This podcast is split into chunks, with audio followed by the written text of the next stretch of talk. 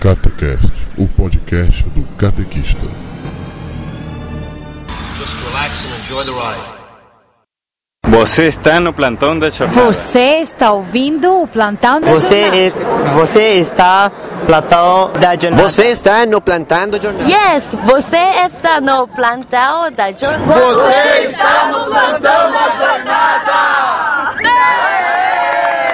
Coragem, alegria e esperança a todos.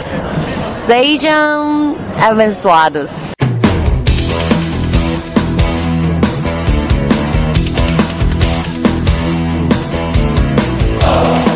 Oi, povo católico, aqui é Alexandre, o catequista, e não importa onde você vá, sempre leve seus copos de plástico. Oi, povo católico, aqui é a Viviane, a catequista, e bitolada era tua avó. Boa noite, povo católico. Aqui é o Paulo Ricardo e como tem gente despeitada, viu? Olá, povo católico, aqui é Diogo Linhares e a chapuletada que o padre Paulo Ricardo deu quase arrancou aquela peruca feia do Guilherme Sá.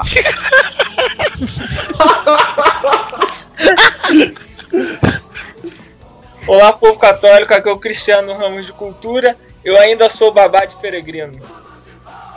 Cara, o Cristiano é muito feio. E ainda levou a pecha de feio, malandro. Deixa o David falar. A gente nunca deixa o Deus falar, né, cara? Que caralho. Bom dia. Bom dia, povo católico. Aqui é o David e o meu ingresso pro show do Rosa de Saron já está comprado. Olha, Bom dia, povo católico, aqui é o Everett do blog Eclesiauna. E venha ser católico bitolado conosco. é uma campanha nova, né, pessoal? É, é uma boa. Podia fazer É. um- uns memes com Vem com essa a gente, você também. Vem. Muito bem, povo A católico. escolástica da depressão tá. que ninguém consegue fazer, A mas... escolástica da depressão tá fazendo a campanha, né? Propôs a campanha, vem Ah. ser bitolado junto com a gente. Pois, então a Exatamente. gente vai seguir.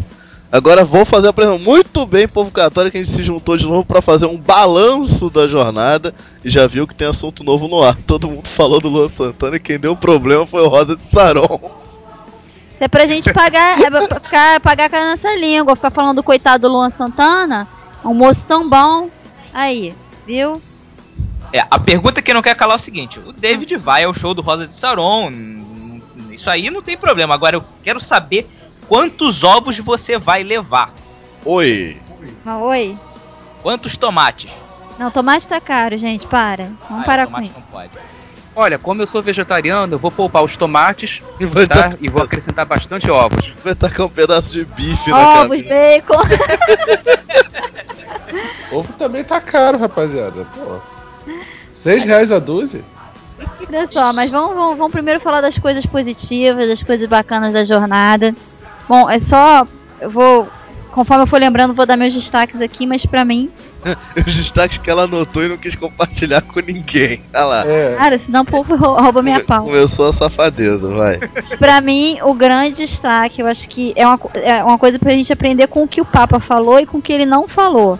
Porque aquilo que ele fez é, sem falar também é um ensinamento, quer dizer, a postura do Papa, né, a linguagem é, corporal do Papa pra nós também é importante.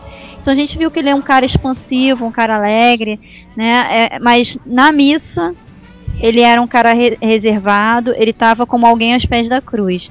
Então acho que todos nós católicos brasileiros temos que imitar essa postura do Papa aos pés da cruz durante a missa. E não ficar achando que a gente está na micareta, né? Micareta de Jesus. Micareta de Jesus é outra hora. A missa é a gente aos pés da cruz, do mistério da cruz, que, é, que se apresenta ali novamente para nós, né? Que se renova. E se sempre que a gente tá- tiver diante de um discurso chato, a gente tem que imitar a expressão corporal do Papa Francisco no Hospital São Francisco. É. Ele deu umas dormidinhas ali, tadinho, tava cansado. Não tava- dormidinha não, ele quase meteu tava a cabeça no meditando. chão. Ele tava meditando, ele tava intercedendo. Eu também é sacanagem o senhorzinho de 76 anos, ele vem de Aparecida. O nego senta ele às 8 da noite e toca fazer uma porrada de discurso, cara. É muita sacanagem com ele, tadinho. Agora, assim, bem diferente da postura do Papa, né? É, infelizmente é uma coisa que eu não gosto de falar, mas a gente tem que falar pra ver se. Eu acho que a- a- o cristianismo é uma educação mútua entre nós, né? Eu ouvi falar gente do Vaticano, eu, eu ouvi com meus próprios ouvidos, gente do Vaticano falando muito mal da postura do clero brasileiro, ficaram escandalizados com a postura de muitos padres brasileiros, especialmente na celebração em Aparecida. Teve padre tomando esporro de leigo do Vaticano, olha que mico. Porque em vez de concelebrar, estava mais preocupado em tietar e tirar foto do Papa. Inclusive teve uma criatura lá que disseram que chegou perto do Papa, tirou uma foto, ficou tão feliz que saiu rodando que nem uma baiana no meio da basílica. Ai. Pois é, Ai, o padre, o padre fez isso, tirou uma foto do Papa, ficou tão animadinho, ou animadinha, né? Que Li- saiu rodando ligou- que nem uma baiana na- na- na- no meio da basílica. O, o Ligou pessoal- o alarme de vergonha alheia. Total, e o pessoal do Vaticano, tipo, deu esporro neles. Mas é uma maldade, o cara faz um padedê todo elaborado, elaborado, tu chama de dança de baiana, cara. Olha só, preconceito. É, o cara estudou balé sete anos pra eu falar um negócio desse dele, né? É, fez Bem plié, Não, no final- plié, levanté, sacralisé. De repente ele possa ser de um movimento que tava na vigília, que eles ficaram a noite toda tocando tambor e dançando, cara. Não aguentava mais aquilo. O Neocatecumenato, cara, onipresente. O, tam- É, o tam- o tamborete do Neocatecumenato já. Eu que, eu que estudo com esses seminaristas sei que neocatecumenato é esse. Cara, Isso aí é pouco que esse padre fez aí. não, bom, o- o- agora vamos separar, que senão o povo do Neocatecumenato É, não, vai matar a gente. É, eu não citei, não citei nome, mas É. Agora, agora a pandeireta do Neocatecumenato já tava insuportável no domingo da missa de envio, cara. Os caras passaram a noite inteira tocando aquele tamborete cantando Aleluia, Aleluia, com aquela dancinha do é tipo rave, assim, sei lá, era tipo. Não, é engraçado que no sábado à noite eu tava vendo esse pessoal dançando e cantando, parecia até uns passos de índio, eh, índio tapachó, né? Que vai, três passinhos, três passinhos pra frente, três passinhos pra trás, três passinhos pra frente, três passinhos pra trás. Exatamente. Mas era caras com pata-choca, cara. Agora, tem um É, mérito. isso, é isso mesmo. Agora tem um mérito. Veio todo mundo na JMJ. Não, Tava em peso. apareceu em peso na JMJ. E os padres também estavam confessando as pessoas super disponíveis, né? Os padres da. É, pro- assim. É, eu, eu vi, eu até tirei uma foto, dois padres fazendo confissão numa cerquinha, cara. Muito legal. Improvisaram um confessionário ali no meio da, da Avenida Atlântica, mas devidamente paramentados, tudo bonito e tal. Atendendo os, os, os peregrinos durante a madrugada inteira, cara. Provavelmente era um neocatecumenato. Que estavam junto lá de um acampamento do neocatecumenato. Ah, tinha vários, eu fiquei em um. Em frente a um acampamento do, do- dos americanos. Os caras botaram um cordão de isolamento e dois seguranças a noite toda com walkie-talkie. E tudo Caralho. na rua por quê, Cristiano Ramos? Não, tava com uns amigos, aí geral queria viver aquela experiência de passar a noite lá no relento. Eu sofri.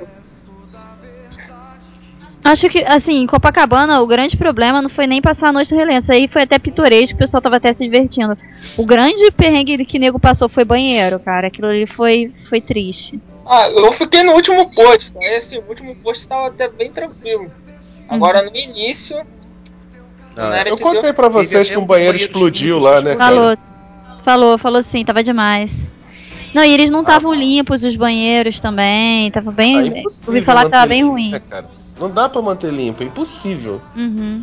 Pô, só se Mas tivesse uma equipe de gari ali do lado pra limpar, ter entrado 10 pessoas limpasse. Às 7 horas da manhã eles passaram trocando o, líquido lá, o, o químico.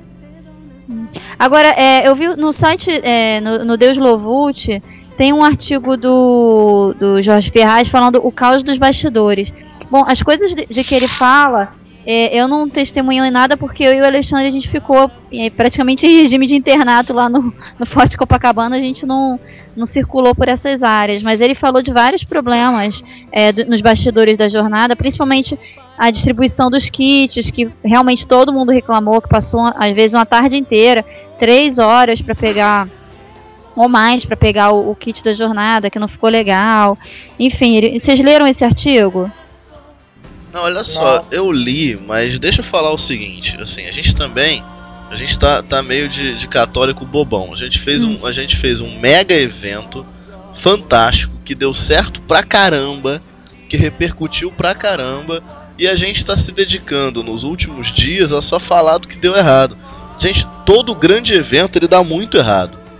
É, a- assim, normalmente a gente não percebe porque a galera que tá dentro dele rala e você não percebe. Nós católicos percebemos por quê? Porque a gente estava dentro deles como voluntário, né? Todo mal ou bem, de alguma maneira todo mundo se envolveu. É, Então assim, mas é, é, não é hora de ficar falando nisso, até porque todo grande evento ele é assim. Ele se assemelha muito a um circo. Então não adianta você botar tecnologia, botar estrutura, botar não sei o que, porque não vai funcionar, cara. Assim, você depois tem que vai ficar com aquele mico na mão, vai, vai precisar vender, vai precisar se desfazer. Então você res- resolve muito da operação com base em gente. E por isso que Jogos Olímpicos, Copa do Mundo, Copa das Confederações, tem muita empresa terceirizada trabalhando. Então você terceiriza e bota a mão de obra ali no lugar de comprar tecnologia. Beleza. Só que a jornada não tinha dinheiro, ela não terceirizou, ela usou voluntário. Então, ou seja, você pegou todos os perrengues de um grande evento, como outro qualquer, porque a jornada é o segundo maior evento do mundo. É. Qual é o primeiro? O primeiro são os Jogos Olímpicos. Então, assim, a, a, a, a, jo- a jornada. A jornada botou, bot- teve todo, tem todos os perrengues de um grande evento, só que ela resolve com voluntário, bicho. Então assim, todo mundo, todo mundo, ele passa por perrengue, né? Todos esses grandes eventos passam por muito perrengue. Quando eu fui a Londres em 2012, é, trabalhar no- no- enfim, nos Jogos Olímpicos de 2012, cara, era a mesma coisa, neguinho se descabelando nos bastidores justamente para fazer a coisa acontecer bonita na televisão, pro público que pagou, tudo bonitinho. Agora, é, e a gente fez melhor, a gente fez tudo isso sem contratar ninguém, fez tudo com boa vontade, com voluntário, foi bonito pra caramba, então assim, todo, o, o cara do Deus Lovult, o, o Jorge Ferraz, ele realmente não contou nenhuma mentira. É, mas são perrengues que acontecem em maior ou menor grau em todo grande evento. Então, assim, de verdade, a jornada passou por um monte de perrengue e a gente resolveu tudo com gente de boa vontade, trabalhando firme, direto, quase sem dormir. Então, assim, eu só tenho muito elogio pra fazer na jornada, cara. Não, mas ele até faz um balanço positivo no final. Ele fala justamente que qualquer outro evento mundano teria sido um estrondoso fraca- fracasso. Somente porque a jornada era um evento de Deus, que tantos que lá estiveram podem hoje se lembrar daqueles dias como uma experiência espiritual positiva e frutuosa. Enfim, ele fa- faz um, mais uma observação de alguns pontos que ele achou relevantes, mas ele faz um balanço bem positivo, sim, da, da jornada como algo bem frutuoso. É só algumas coisas que ele acha que passou meio do, do limite do tolerável.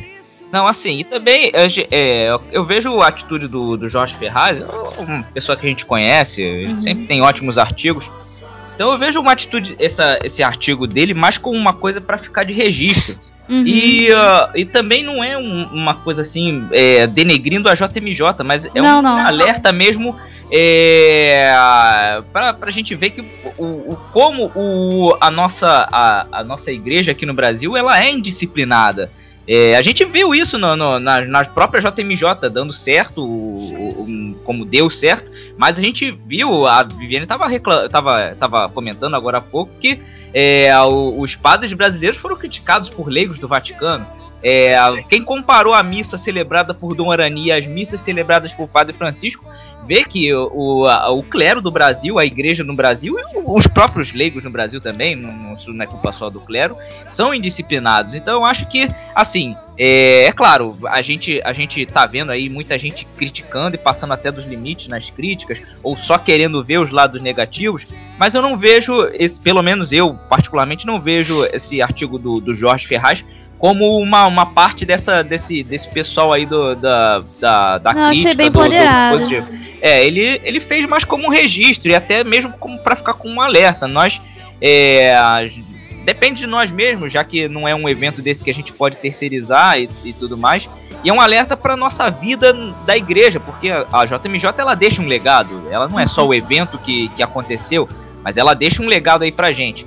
E é, esses problemas servem pra gente ver que se a gente teve capacidade de fazer um evento como esse, a gente tem capacidade de melhorar nessa, nessa, nesse quesito da disciplina é, religiosa, que aqui no Brasil é realmente muito problemático. É, por falar em legado da JMJ, tem coisas que eu acho que é, são interessantes a gente observar para que não fique como legado. Por exemplo, foi muito linda a missa de abertura com o Dom Orani, que é um grande pastor, aliás. Mas é, a gente já tinha comentado daquele, daquele tom gospel que teve na, na maioria da, da, das músicas. Aquilo ali, cara, tipo, É. filme mudança de hábito total, né? Muito bacana, muito bonito, mas pra fora da missa, cara. Eu até gosto de gospel. Mas, por favor, dentro da missa católica, não. Nós temos uma identidade católica, nós somos católicos. O gospel tem uma pegada que é pra nego dançar, que é pra nego requebrar, que é pra nego se exaltar, entrar em êxtase.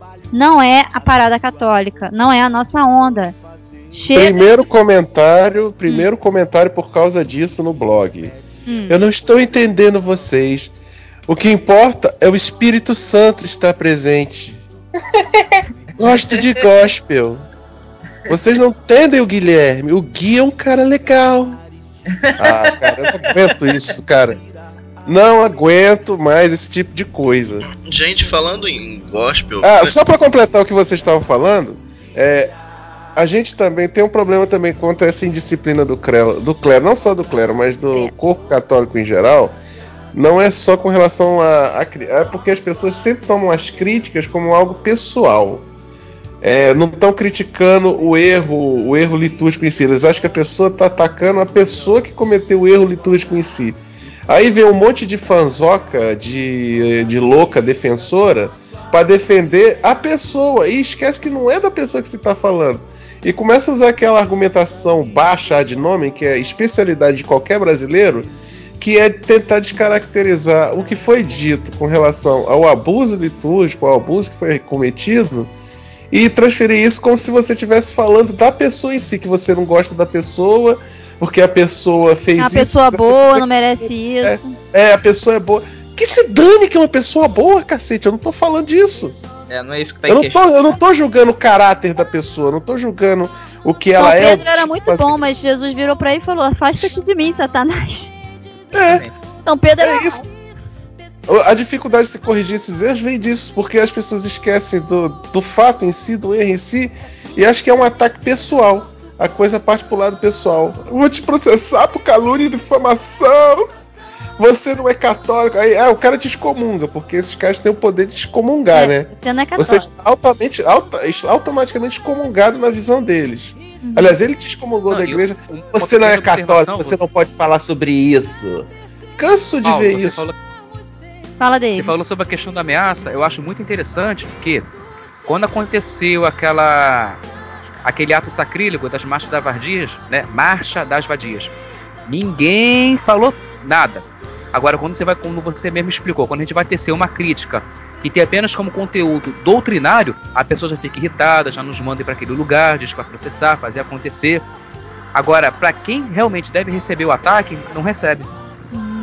É, e o mais, o mais irônico é que naquele infeliz programa que ó, o, o cabeludinho é, cometeu uma heresia, porque ah, o padre Paulo Ricardo deu o benefício da dúvida e eles preferiram é, ficar com a postura deles. Eles tiraram É, a dúvida. comentou de que é, a, a, a postura de defender os dogmas da igreja é que seria como uma briga entre pessoas que torcem para times de futebol diferentes. Agora, essa, essa, essa postura totalmente reativa dessas pessoas que, que, que defendem é, a, a certos padres, certos, certas figuras famosas da igreja que insistem em cometer esses, esses atos indisciplinados, essa postura reativa ela não é vista como um- uma, uma briga de time de futebol. E eles logo levantam é, a questão do amor e confundem é, a caridade com a com o respeito Agora, humano. É, Diogo, Ah. só uma questão: todo mundo merece amor e respeito, menos Ben- Bento XVI, né? O pessoal das outras religiões É. merece respeito, a palavra-chave é o respeito. Agora, Bento XVI, Respeito Eu e sei- a gente não respeita, né? Tem um artigo encomendado já, um amigo meu co- encomendou um artigo pro blog dele pra mim, é, justamente pra falar sobre isso, porque as pessoas falam, é, ah, o Papa Francisco é humilde, é claro que ele é, mas falam como se ele, é, é, Bento Inaugurou a humildade na igreja, né? Não tinha papo humilde antes. É, exatamente. como, como A humildade, o o- não beijasse criança, o Bento XVI não almoçasse com pobre. Eles falam, parece que o Bento XVI nunca fez nada que o Papa Francisco tá fazendo. Pois é, parece que começou tudo. Agora há pouco saiu uma foto, uma foto aí muito boa no, no Facebook, com o Bento XVI fazendo exatamente as mesmas coisas que o Papa Francisco fazia. Agora, é, o Bento XVI não, não tinha tanta tanta espontaneidade, tanta desinibição. Era uma Agora, o, o, o, o Padre Paulo Ricardo falou algo muito certo, né? Que tem um lado muito positivo que a gente tem que aproveitar nesse negócio, porque, assim, por um lado, a forma como o Bento XVI estava diante da mídia, qualquer coisa que ele fizesse, caíam de pau, estava errado, né? Nada que ele fazia prestava, nem na- nada que ele fizesse de bom tinha destaque, ganhava, ganhava aplausos, muito pelo contrário. Mas, por, por, pelo- por outro lado, é, por exemplo, o, o Francisco é, nomeou agora esse monsenhor pro, se eu não me engano, foi pro Banco do Vaticano, que parece que foi acusado de, de, de, de, de desviar dinheiro e tal. E ninguém tá metendo pau, ninguém na mídia tá metendo pau no Papa Francisco por causa disso. Tipo, É, é, entendeu? Agora, se isso fosse na época do Bento XVI, já tinham descascado o Bento XVI, já tinham até dize- dizendo que o Bento XVI estava levando dinheiro por fora também. Né? A diferença, eu acho que a gente tem que aproveitar esse bom momento da mídia e, e, e, e ficar contente também, né? E aproveitar porque eu acho que vai durar pouco, mas tudo bem. Quando verem que o Papa Francisco é, não é nenhum relativista, que a gente já sabe, mas a mídia ainda não sabe disso, é, aí a Ela coisa vai começar a finge ferir. que não sabe. Uhum. Eles sabem que ele não é, mas eles fingem que não sabem. Uhum. Eles É, fingem que não sabem porque eles que querem capitalizar. né? Eles querem capitalizar em cima do Papa. Uhum. Eles estão capitalizando muito em cima do Papa. Porque quer queiram, quer não queiram, a grande maioria é católica. A grande maioria do brasileiro é um Maria vai com as outras do caramba. E enquanto eles fazem isso, paralelamente, eles continuam fazendo a propagandinha nojenta que eles sempre fizeram a vida inteira. E capitalizando em cima da imagem do Papa. É isso que eles estão fazendo. Eles vão fazer isso enquanto der. Uhum. Enquanto, enquanto, o Papa não, enquanto o Papa não botar na mesa como o Bento XVI fazia, eles vão continuar capitalizando.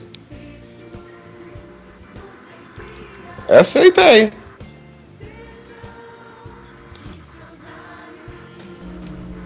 Cri cri. Oi. É, agora. Ah, é, a, a pauta é da Vivi, ela que puxa o assunto, cara. Eu que puxo o assunto? Não, eu tinha a minha É? pauta. Já acabei com a minha pauta aqui. Agora é vocês. Pô, que Ah, ah, só uma coisa. Puta, Antes que eu me esqueça, Isso. o Alex do Sacrifício Vivo e San- do blog Sacrifício Vivo e Santo pediu pra gente mandar um abraço pessoal de Maceió, que eles enviaram cerca de 2 mil peregrinos pra JMJ. Além de um ônibus com 45 ex-dependentes químicos, que foi acompanhado pelo nosso pelo arcebispo Dom Antônio Muniz. Então, beijão aí pro pessoal de Maceió, um grande abraço e pra toda Alagoas, aliás. Salve pro pessoal de Maceió. Um abraço pra todo mundo. Salve.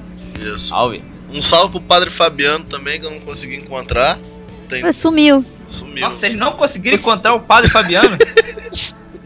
Vocês Não, querem gente. saber um assu- uma coisa que me veio à mente agora, que a gente falou muito pouco na jornada, por incrível que pareça? Hum. O peregrino, cara. A gente não falou do peregrino. Eu acho que a gente não falou o suficiente do peregrino.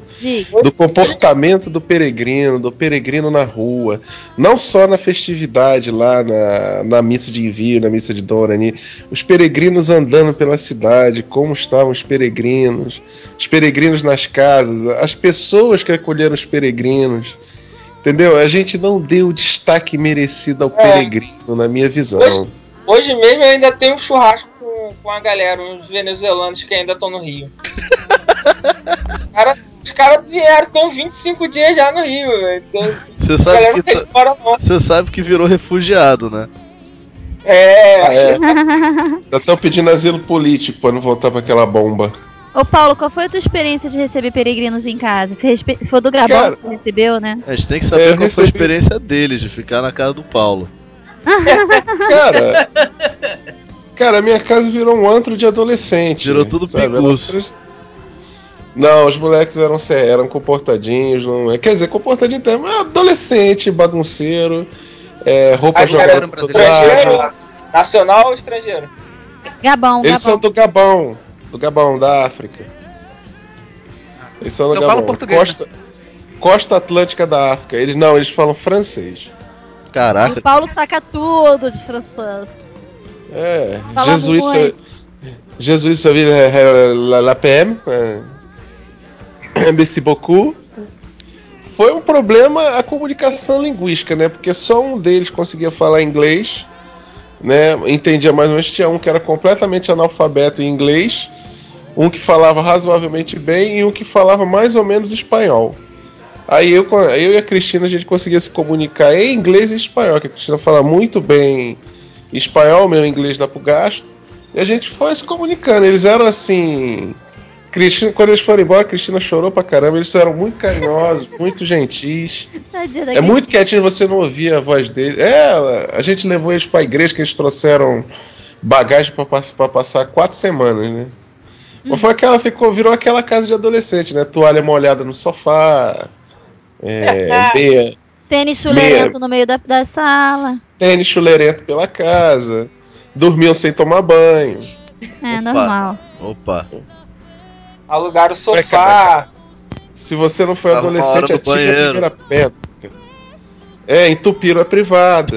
Na minha casa também. típico, típico, típico. Você recebeu confe- é, peregrino, David? Recebi. De Só onde? que não era necessariamente um peregrino de fora. Aham. Eu acolhi um padre, né? Por sinal, mando até um abraço pra ele, que ele tá sempre antenado aí com, com Catecash. Padre Augusto Zanin, do Instituto Missionário Servo de Jesus Salvador. Um grande abraço. Foi um prazer recebê-lo aqui em casa. E foi uma experiência fantástica. Primeiramente, por se tratar de um padre, né? De um padre que honra sua batina, que não tira sua batina por nada. E enquanto andávamos nas ruas, né? Até ao- o ponto de ônibus, ou até em alguns lugares onde eu o levei para visitar, todo mundo vinha cumprimentar, pedir a bênção. Uma moça puxou pelo braço pedindo confissão, então é uma, uma coisa assim muito bonita de se ver. Foi Você vê rezado como a batina faz diferença, né, David?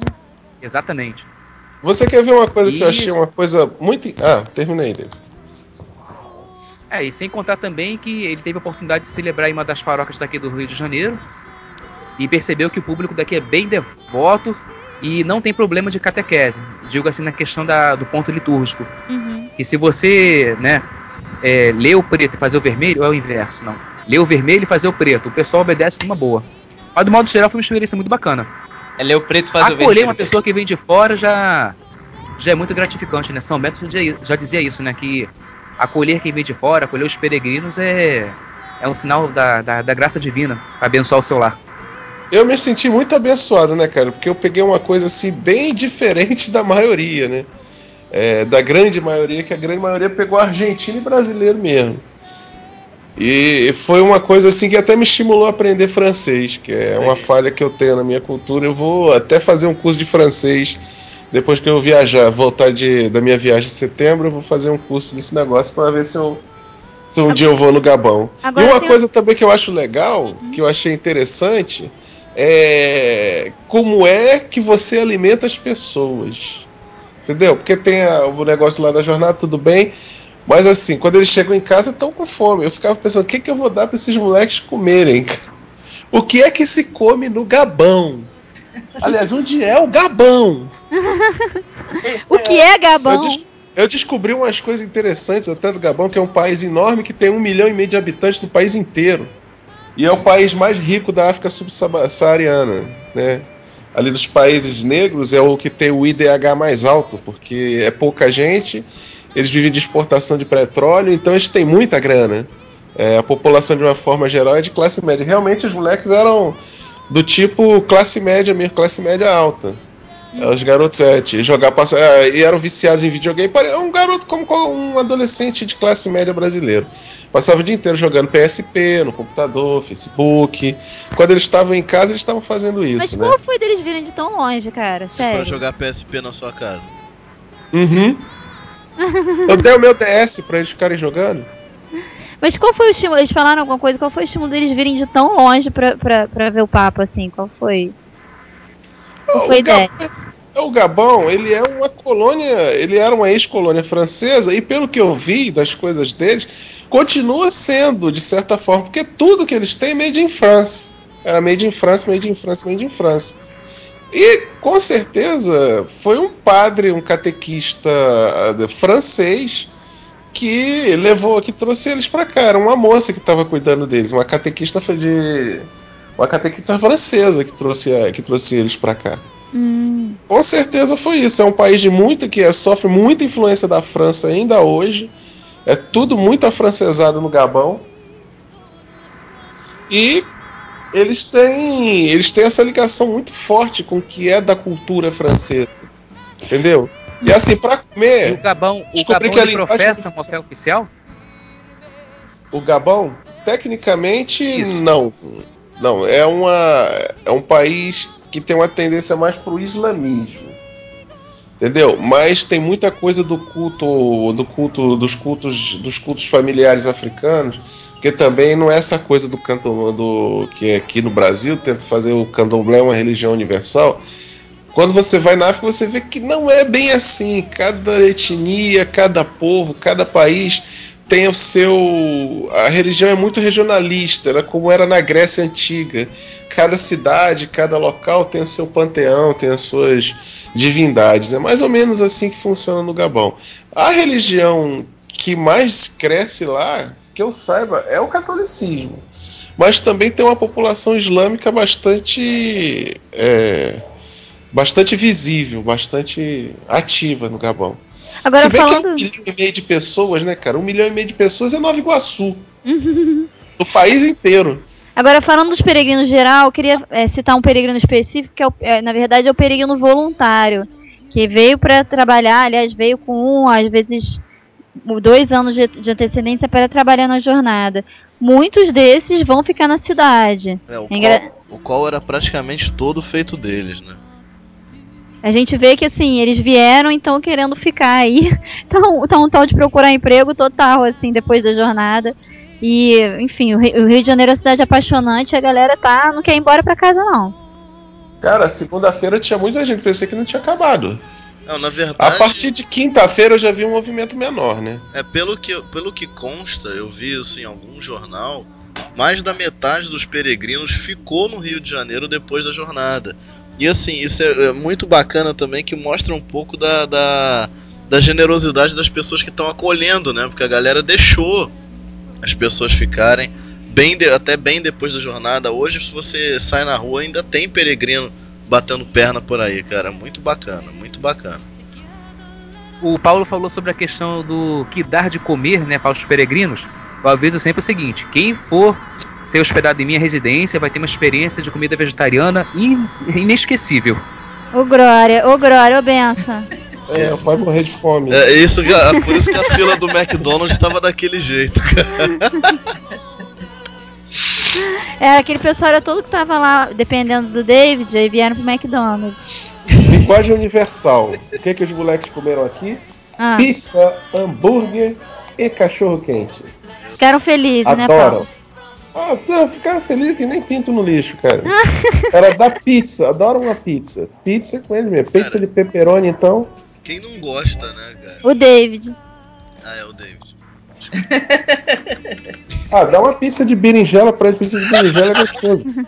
Cara, o David veio na minha casa uma vez e eu tava toda feliz que eu tinha planejado uma pizza vegetariana, né? Eu, Putz, me arrumei aqui com a pizza, era bem gostosa aqui da, da Cara Velha, uma, uma pizzaria bem tradicional aqui de Copacabana. Putz, essa pizza é boa, até eu vou comer. Aí eu, cara, no dia eu lembrei que a pizza tinha queijo, cara, e ele não toma leite também. Eu, caraca, caiu o meu esquema, me fui, hum, enfim, me futriquei aqui. Opa! Nem, nem Aí, leite, nem ovo. não, não come. Aí eu, tipo, me arrumei, mas tu passou fome daí? Passou não, né? É, Ficou bem? Também, muito bem recebido e a- o almoço estava bastante sat- satisfatório. Ah, que bom, ainda bem que aqui a gente tem supermercados que servem bem. é, não foi Não. ela que fez, não, tá, David?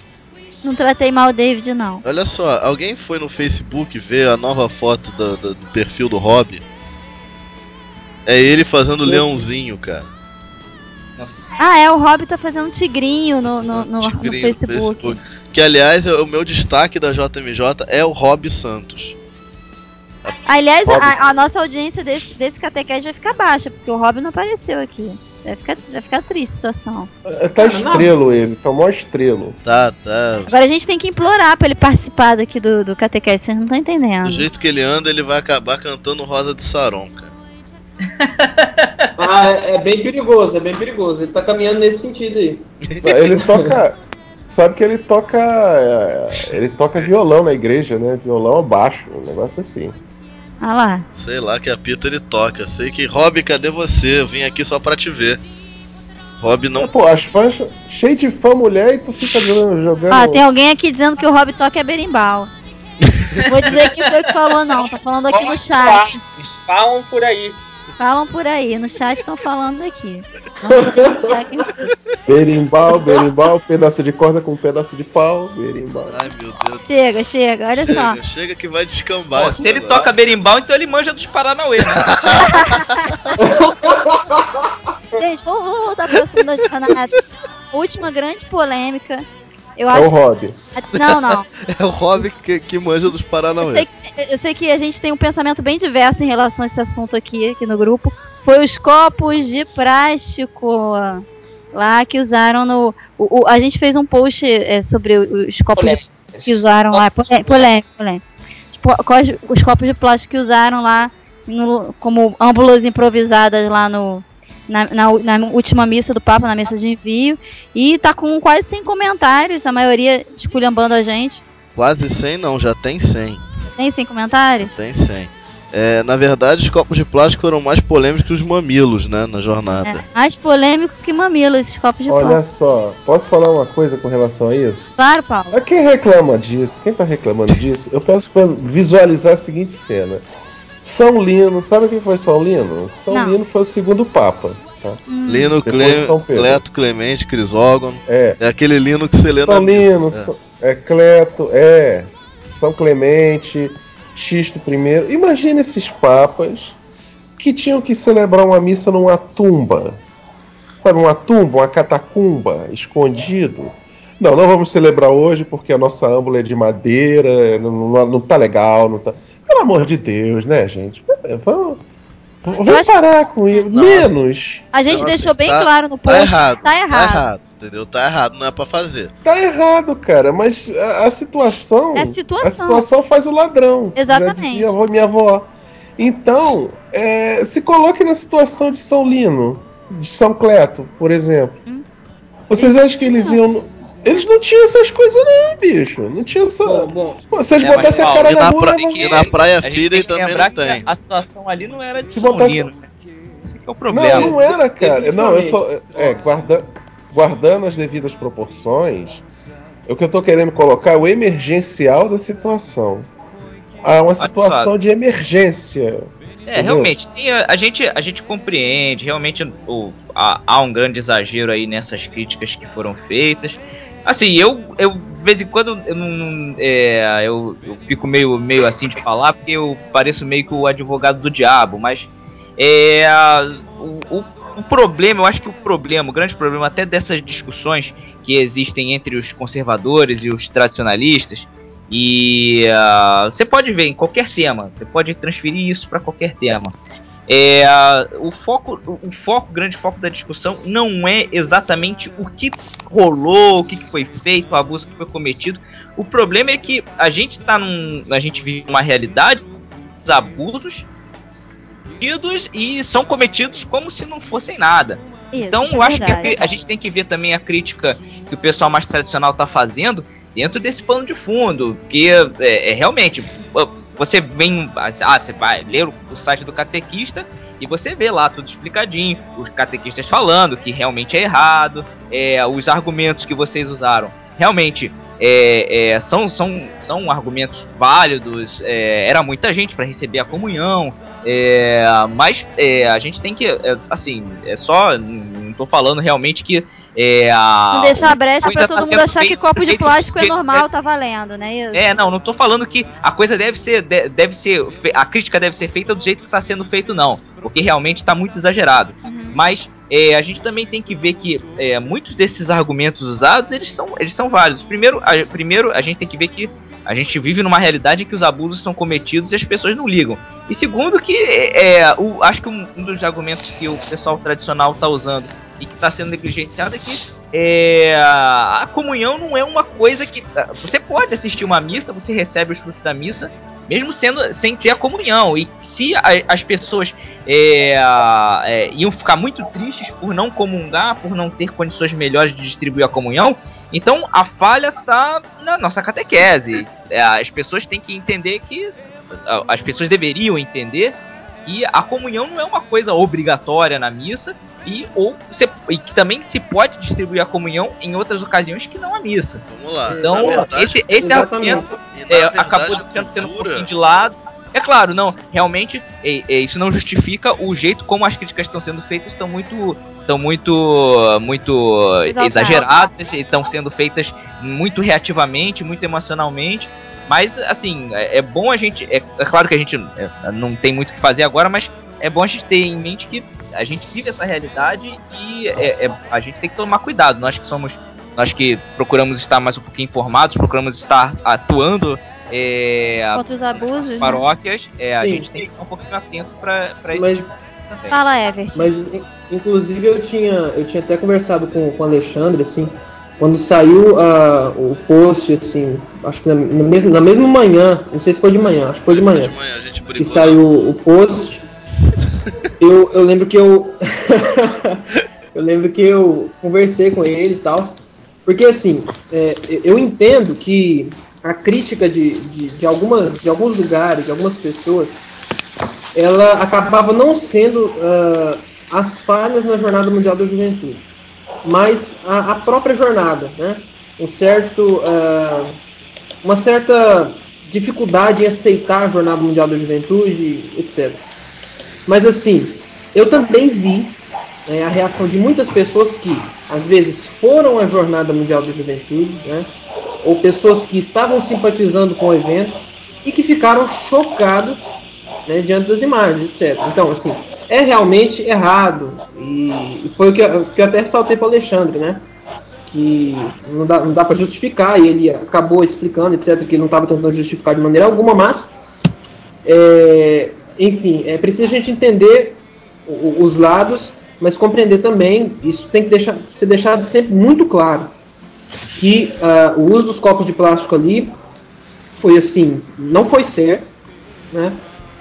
E é, com certeza a gente espera que isso não se repita. Porque Eu esse que problema vale pra catequese pensar aí que o Diogo. os próximos, vale com reflexão Exatamente. pros próximos eventos desse tamanho, o que fazer, É, né? na verdade, nem desse tamanho nem de outro tamanho. De fato, as hóstias não tem que ser nunca distribuídas em copos de plástico. Na verdade, toda, toda a história que a gente estava falando naquele post tem a ver com o seguinte: no calor do Praia Fidei, você te- alguém teve que tomar uma decisão. Quer dizer, e não é simples como depois apareceu todo mundo dentro do ar condicionado na frente do computador dizendo: "Ah, filhos da mãe, fizeram me-". não são filhos da mãe. né? São pessoas que tomaram uma decisão com base em uma determinada premissa que era: poxa, uma missa com o Papa, vamos tentar levar Cristo a maior número de pessoas possível. Então elas acabaram tomando a decisão de usar o que tinham à mão. E acabou sendo copo de plástico e acabou sendo padre tudo isso. Inclusive, a- uma das fotos é do pitch de imagens. É... E eu não reparei que O tinha. que, que é pitch de mágica? O nego não sabe o que que é pitch de mágica. Perdão, que é, é o local de onde as câmeras fazem a transmissão de TV, que é onde tem um padre numa grade. Ali, é, de fato, eu, eu vi aquele padre correndo pra lá porque alguém esqueceu e aí são, são falhas da organização que provocam decisões mais drásticas, né? Alguém esqueceu que jornalista comunga, né? Então não levaram comunhão pro pitch de, de, de imagens. Então, assim, aquele padre ele saiu do meio do, do, do, do povo, cruzou toda a área VIP em direção ao pitch e começou a dar comunhão ali. Quer dizer, ele improvisou uma maneira de entregar a comunhão ali.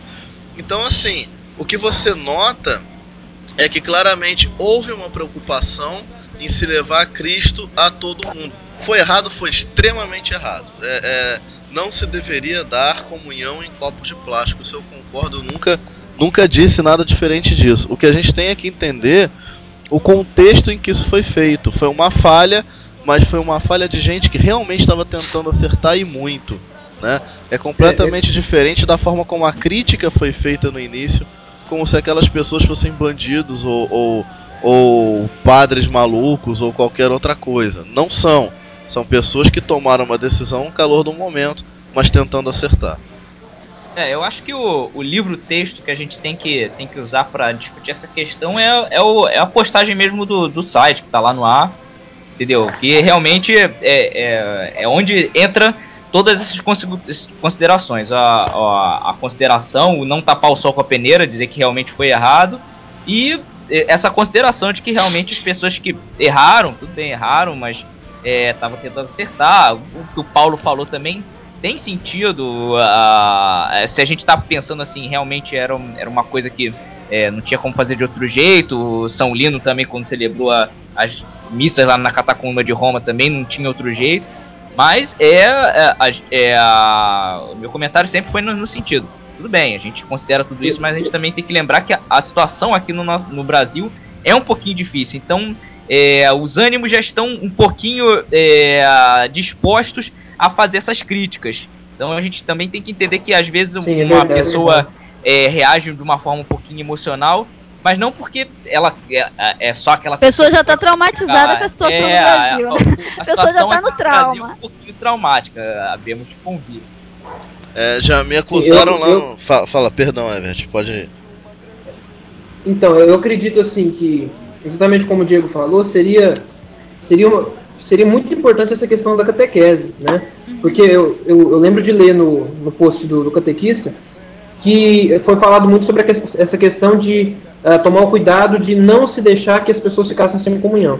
Então, é, acho que é reforçar na catequese a importância da comunhão, sim, mas que ela não é obrigatória. E nesses casos, é, digamos, mais difíceis, como é, por exemplo, a Jornada Mundial da Juventude, uma missa celebrada na praia de Copacabana, então é, é reforçar que nesses momentos a coisa vai ser um pouco mais limitada, vai ser um pouco mais difícil, e evitar que se use da próxima vez os copos de plástico, porque definitivamente esse fato é não terrível, como Salto Alexandre, Viviane, etc. Não dá. É, não dá mesmo. Agora, é, Sim, sobre... Alexandre.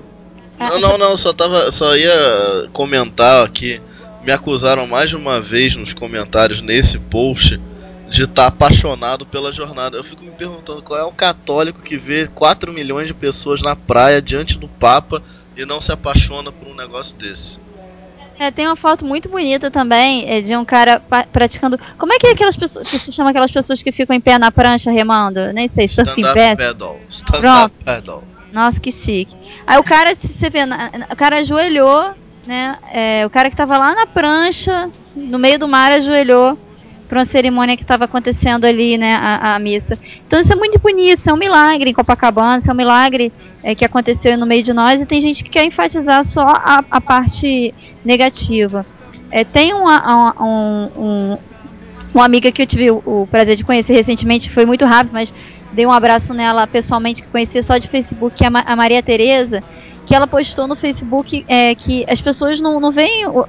Falam da, da JMJ só como oba-oba, mas não, não veem a parte que, que é super positiva, por exemplo. Para todos os jornalistas, eles ganharam um kit. É, não só os jornalistas, como também o pessoal, é, os, os, os, próprios peregrinos inscritos, né, ganharam no kit, é, um, um manual né, de bioética super bom, é, com, com, com, com questões do professor. É, como é que é o nome do professor Legeume, né? pai da, da pai da, da genética, enfim, um material super bacana, falando da, da, da, moral da igreja sobre bioética, enfim. Então, é, é não foi só oba-oba, não. Teve uma parada bem, bem sólida em termos de, de, de, doutrina também, que atingiu não só os católicos, mas como todos os jornalistas que estavam trabalhando é, na jornada. E isso é muito bonito. Acho que todo mundo ficou tocado, sim. E não foi uma coisa simplesmente superficial, não, como muita gente que está querendo passar por aí. Às é. vezes, eu não sei se isso é um mal do brasileiro, mas parece que o pessoal gosta de caçar erro. Assim, ah, ele fez isso errado, fizeram isso assado. Uhum. Não existe lado bom, padre, é, tipo, Papa Bento não era um Papa bom. Tipo, uhum. Tudo eles querem só o erro, o erro. A jornada teve um ponto falho, teve. Mas, cara, 4 milhões de pessoas, tudo correu bem. Você não vê ninguém reclamar de, sei lá, briga ou discussão, de sujeira. Ah, só lendo a, a frase da Maria eu... Tereza certinha aqui que eu achei. Ninguém lembra que cada peregrino voluntário e jornalista voltou da JMJ com excelente manual de bioética da Fundação Jerome Legione. Ninguém lembra que foram distribuídos milhares de modelos de bebezinhos de 12 semanas. Só sabem criticar e destruir. Então é, é bem por aí mesmo. Assim, eu acredito que de uma maneira geral, a imagem que a jornada passou foi muito boa, entendeu? Uhum. Seja para mídia secular, seja para uh, para os meios de comunicação católicos de uma maneira geral também. Uhum. Eu acho que a imagem foi muito boa, a imagem foi muito boa mesmo. Agora, é, é preciso realmente tomar cuidado com essas críticas aí, porque normalmente algumas traduzem um desejo de avacalhar as coisas, uhum. né? mas algumas elas têm a preocupação de é, a preocupação de ver na ver, é, olhar para a jornada e pensar, bom, o que esses jovens vão fazer depois da jornada? Então é, é ao mesmo tempo uma preocupação, uhum. é, não só de tipo de criticar, ah, vou avacalhar a jornada, mas de ao mesmo tempo dizer, bom, a, a jornada está aí, 4 milhões de pessoas, mas o compromisso com o evangelho. Vamos alertar os jovens para isso, entendeu? Claro, Vamos eu acho que o maior alerta nesse sentido, Concordo só gostaria de lembrar de novo, foi isso que o, que o Everett falou importantíssimo. O que, que esses jovens vão fazer depois da jornada? Isso o próprio Papa Francisco colocou.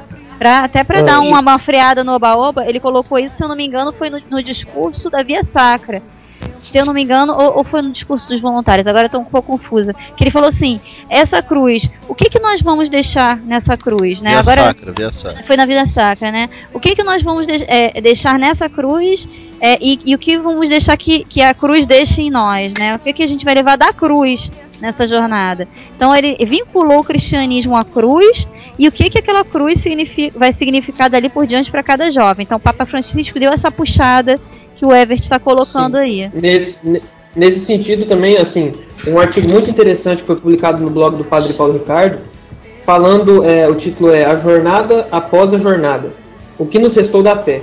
Em determinado momento do texto vai dizer assim, é, a jornada foi um grande êxito, mas toda aquela multidão que seguiu o Papa está realmente disposta a assumir a missão dada por Cristo de ir ao mundo e anunciar o Evangelho a toda criatura? Todas essas pessoas estão realmente dispostas a remar contra a maré e dizer não ao pecado e ao mundo? Ou tudo foi só oba-oba para ensinar uma grande coreografia. Ou seja, é uma, uma crítica, é, uma crítica tipo, é, digamos, um alerta, né? Ao mesmo tempo, igual o Papa Francisco fez, e, e ao mesmo tempo um reconhecimento da grandeza que foi o evento. Eu acho que assim, esse artigo foi muito bem ponderado, um artigo muito bom. Eu queria Agora... falar uma coisa a respeito da questão das âmbulas, porque eu fiquei nesse silêncio porque eu estava vendo ali os comentários. O Bruno foi o maior guerreiro lá na, é, a gente tá pagando Bruno. Tinha, tinha um, uma agressividade ali na parada. Mas não é isso não, gente. Sabe é, o que eu pensei? O que, a imagem que me veio à cabeça, e eu vou apanhar doidado depois que eu falar o que eu vou falar agora. Então, não tem um ser humano no planeta que não tenha visto Indiana Jones e a Última Cruzada, né? Ah, eu, le eu lembrei disso também. Lembra? É. O cálice qual agora, agora qual é o cálice, malandro? Vai pegar o bonitão e bebe com ele. Ninguém vai entender. quem viu Indiana Jones não vai entender nada. Não, pera aí. Quem não viu Indiana Jones também não merece entender. Problema de quem, é, não... quem não viu Indiana Jones a última cruzada tá em que planeta, meu? Exatamente. Não merece entender. Problema. Vai ver. Alugue e vê. Agora, Agora os fariseus vão querer bater em mim. Agora, amigo, qual é o cálice? Procura o cálice. Qual é o cálice certo?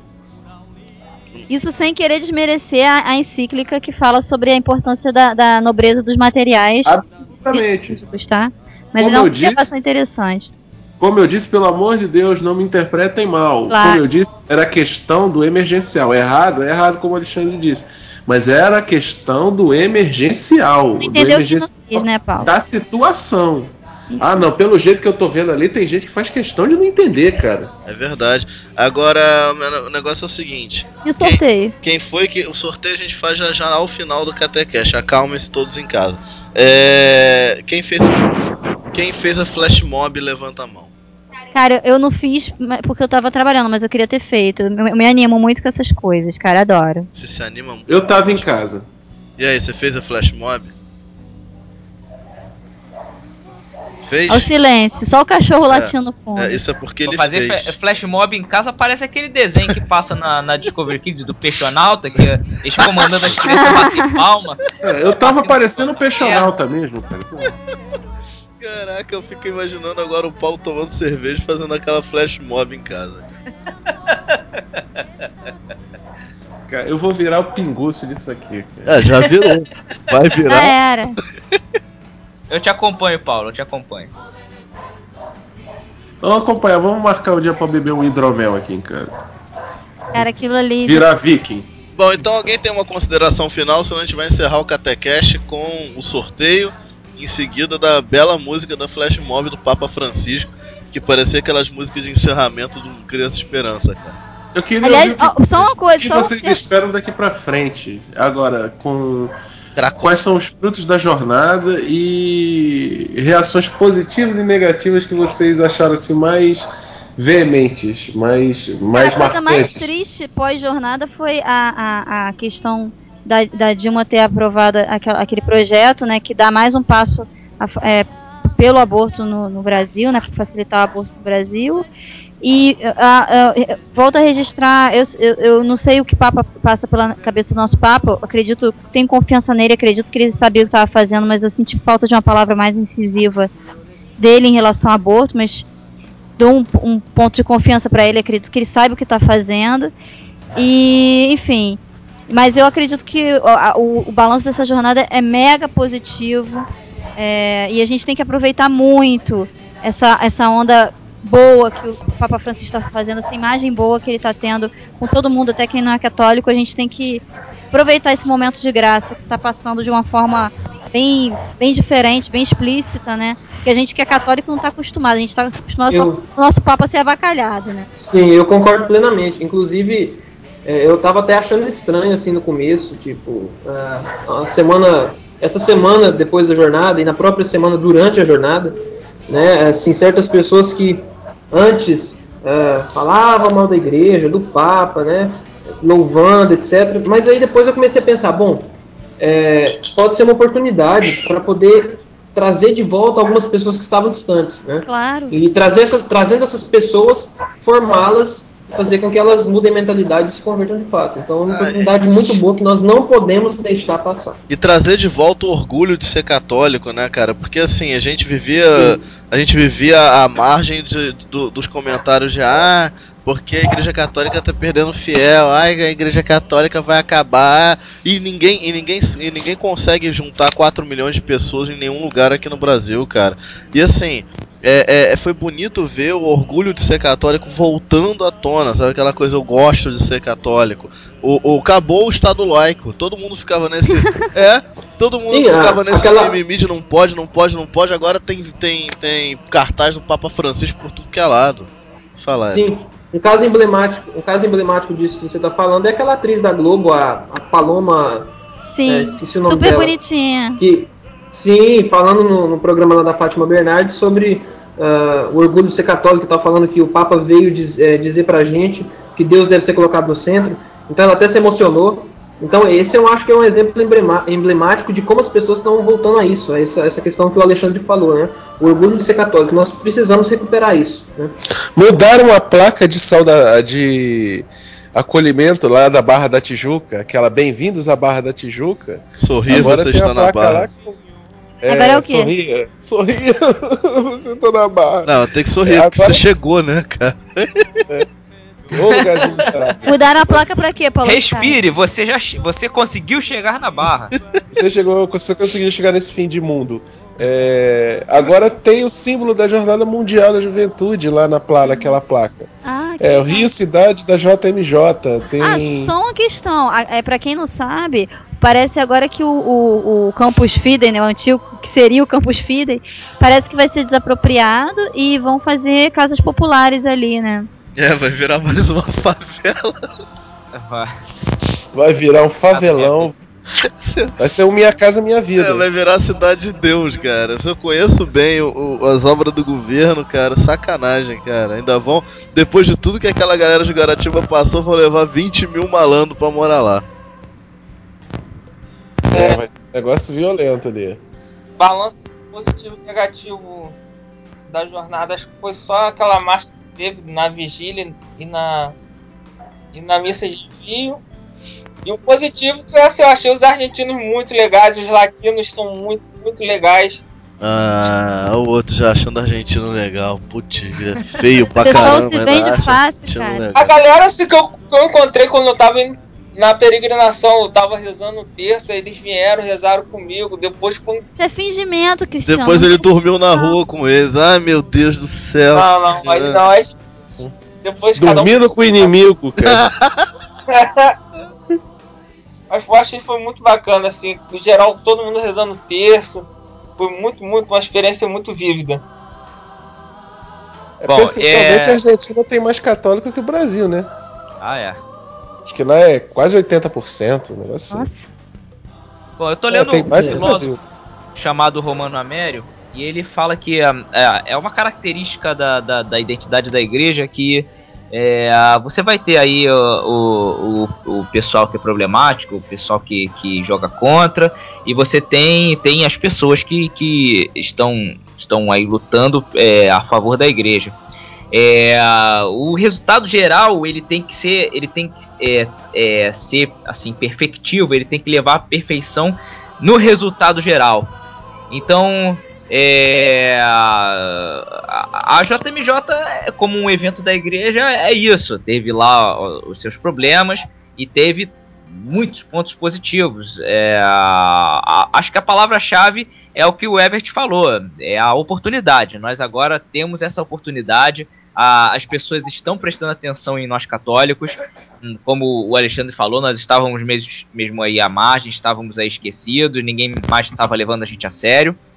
E a, a oportunidade de a gente, é, a- é, a- da gente aproveitar esse evento que aconteceu e investir nessas pessoas que voltaram por causa da JMJ, investir nas pessoas que recuperaram, mesmo que estavam lá na- nas paróquias, mas recuperaram o seu orgulho de ser católicos e investir na, nas pessoas que é, já tinham orgulho e ah, trabalharam e é nesses mesmo que a gente tem que investir para que eles não, não, não, não venham depois ah agora a JMJ acabou o que, que eu vou fazer da minha vida? A gente tem que investir nesses também para que eles continuem com o mesmo fervor trabalhando aí pela igreja e para que essa JMJ, o legado da JMJ seja realmente um, um, um reviver da identidade católica aqui no Brasil. David. Eu espero que a JMJ possa dar aos católicos brasileiros, em em especial aos jovens, uma nova identidade. Que seja uma identidade de católicos combatentes, católicos de oração, que ame a sua igreja. Então, pessoal, vamos conhecer mais de doutrina, conhecer mais da nossa teologia.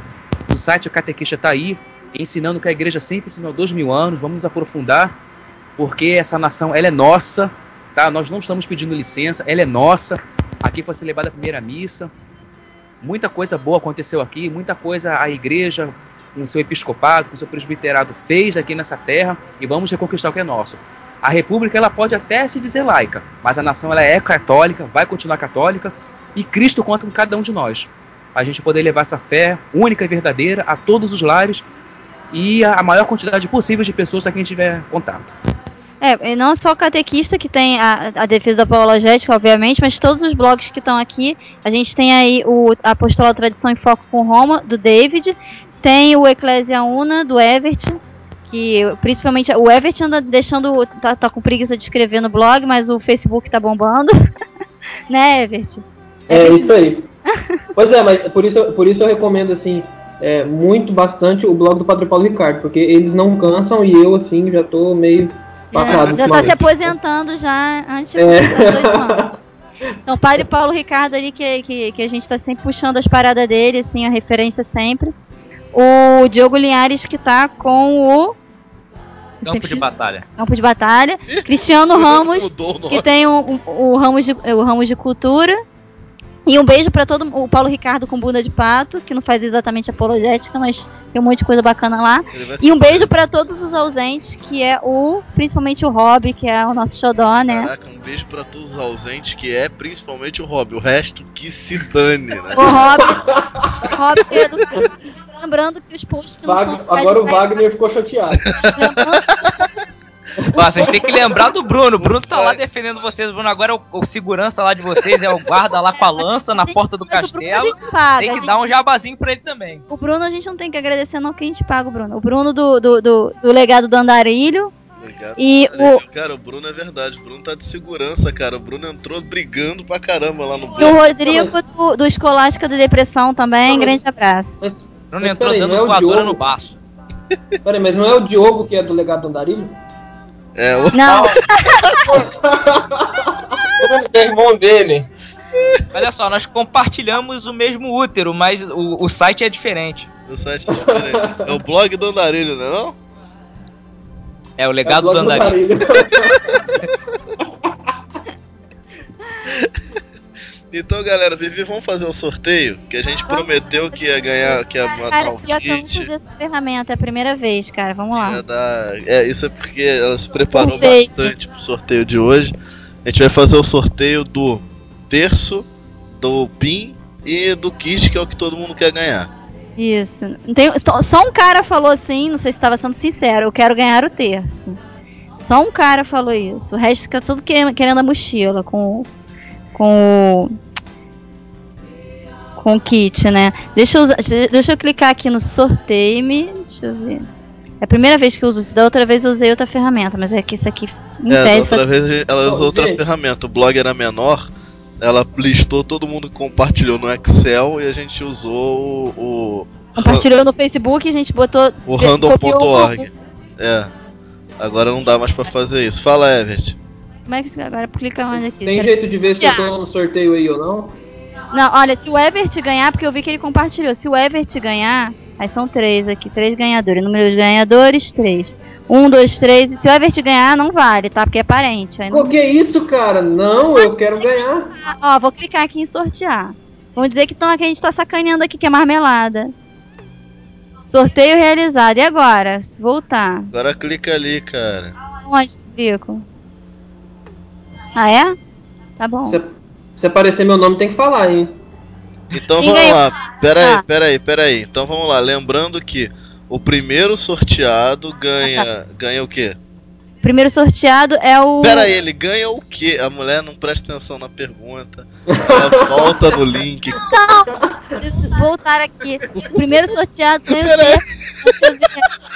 Poxa, gente, que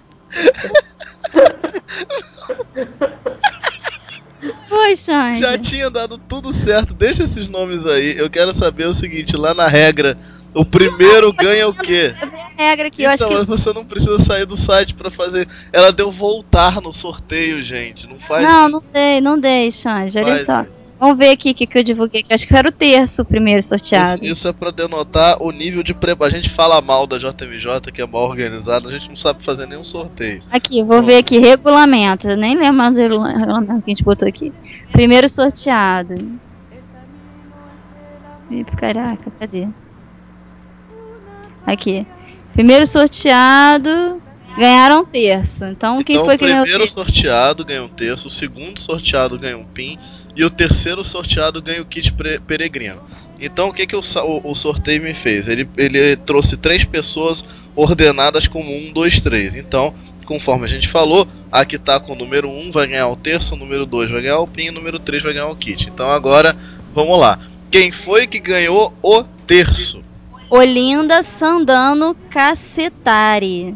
Muito bem, Olinda, a gente vai entrar em contato com você para descobrir como é é. que a gente faz para enviar o terço. Não tá dizendo de onde ela é. A gente depois tem que conferir direitinho se ela curte catequista, mas acho que tá tudo certo aqui. Depois, número 2, que vai ganhar o PIN, ganhado a ouro muito chique, é a Rayana das Graças. É a ponto a. Nossa, que nome difícil. É, é difícil, Então, a Rayana, mas a gente vai entrar em contato com você também para saber como é que a gente a faz. Rayana A- A- Acho, acho que fala assim o nome Pra dela. Ganhou o terço. Ganhou o PIN, desculpa. E agora, o grande ganhador da mochila é a Ana Antunes. Que é. Deixa eu ver aqui, esse pessoal não fala o nome da cidade. Deixa eu ver de onde é que é. Não dá pra saber de onde é que é. Ana Antunes. Que ganhou a mochila. Muito bem. Aí tá aí, o primeiro post dela é justamente o nosso, viu? Tá? Que bonitinho. Parabéns, Ana. Olha só, a gente dá uns, uns sete dias úteis mais ou menos pra gente, é, pra gente. de- vocês têm que mandar pra gente os dados de vocês, é, endereço, né, pra gente mandar pelo correio essas coisas. E dá uns sete dias úteis pra gente enviar pra vocês. Quando a gente enviar, a gente avisa pelo e-mail que tá aqui, tá? Ok? Muito obrigado Ok. por todo mundo que participou do sorteio do, do, do catequista. Obrigado também, de verdade, a todo mundo que, que. a todos vocês, os blogueiros, né? O hobby e o resto, como diria a, a, a Viviane. É, obrigado a todos vocês que, que, que ajudaram a gente todas as noites. Que gravar de madrugada era punk. Então, assim, obrigado por- pela ajuda no plantão da jornada e a gente convida vocês já para todos os outros catequests daqui até o fim dos tempos. Principalmente o Rob. Ro- Rob, volta, Rob. Volta pro Geneso. Volta com o Genesa. Então tá, galera. Então, galera, de casa, muito obrigado, muito obrigado. Se você foi peregrino, parabéns. Se você foi voluntário, parabéns. Se você foi peregrino em casa, parabéns também. É, foi, foi realmente muito bonito, foi, foi um momento muito especial da nossa fé católica. E aí faço minhas as palavras que já foram faladas aqui. Não vamos deixar isso morrer, né? E agora, passou a jornada, o que, que a gente faz daqui para frente? Então não vamos deixar isso morrer, vamos levar a jornada adiante, vamos levar as palavras do Papa Francisco adiante. Então, É, vamos. né? um grande abraço para todo mundo, todo mundo aí levanta do sofá e começa a fazer o flash mob, porque a gente vai embora. Valeu, beijo. Falou, galera. Grande abraço. Falou, um abraço pra todos. Tchau, tchau. Salve Maria. pessoal. Salve Maria. Sorriso é tudo. Oh.